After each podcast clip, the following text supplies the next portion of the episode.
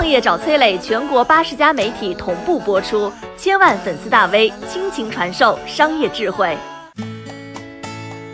小产品里面的大商机能够带来怎样的行业变革？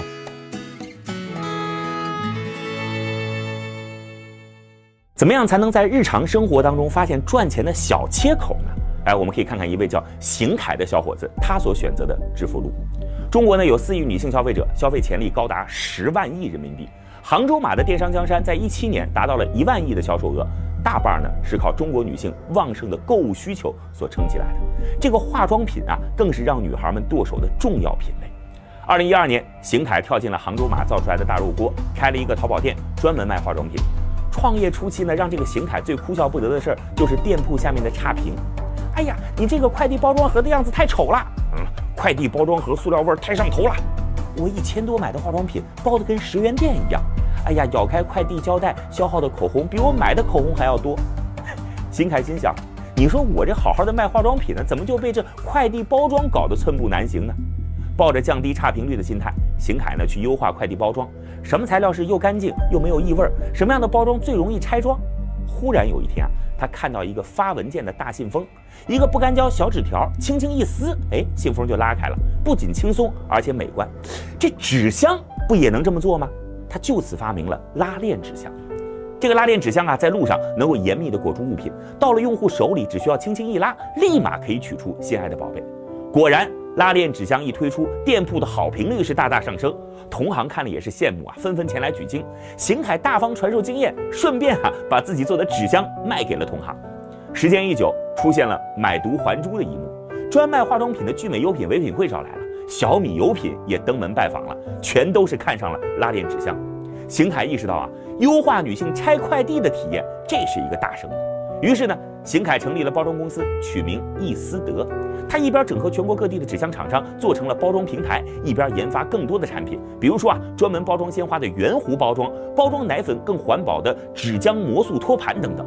今年呢，易思德还专门推出了拉链纸箱六点零版本，在原先的基础上啊，添加了抗菌抗病毒的涂层，解决了最近大家安全网购、无惧接触的需求，甚至。之前火爆李佳琦直播间的知音礼盒啊，这也是伊思德的匠心之作啊！将传统文化的美感融入包装，随着礼盒打开，雕花口红缓缓抬升，龙凤相伴金属，光是包装就让人赏心悦目。你看，从小洞察当中找到用户的小需求，相应的做一些小设计。创业七年，邢凯一步一步的将易思德做成了包装领域的阿里巴巴，变成了一只巨大的独角兽。可能有人会说啊，哎呦，再怎么样，这也就是个卖快递纸箱的。但是你要知道，仅仅是靠纸箱，易思德一年已经卖出了六个亿的销售额，而且呢，把一件小事做到极致，这件小事也就拥有了升华的资本。伊思德现在提炼的企业使命是守护女性安全，因为它的用户以女性为主啊，每一个快递箱子都能切实的提高女性的幸福体验。在这样的使命召唤下，一家做快递纸箱的企业开始经常参与关爱女性的公益活动，发起女性美好生活守护者联盟。你看。从小事儿开始，不断突破自己的天花板，秦凯的创业梦想空间十分巨大。那么，从伊思德的故事当中啊，我们可以总结出几点启发：第一啊，在这个及时反馈的时代，老板一定要当客服，这样才能了解用户最切实的需求；第二呢，要把努力用在处于风口的行业，或者是这个行业的上下游；第三，即便到了今天，创新依旧不一定是惊天动地，只要你抓准需求，一个小设计。同样也能成为独角兽，做好每一个小需求，最终你也能够成就大责任。我是崔磊，很多互联网公司都曾邀请我去分享创业方面的课程，包括抖音、快手、百度、阿里、腾讯等等。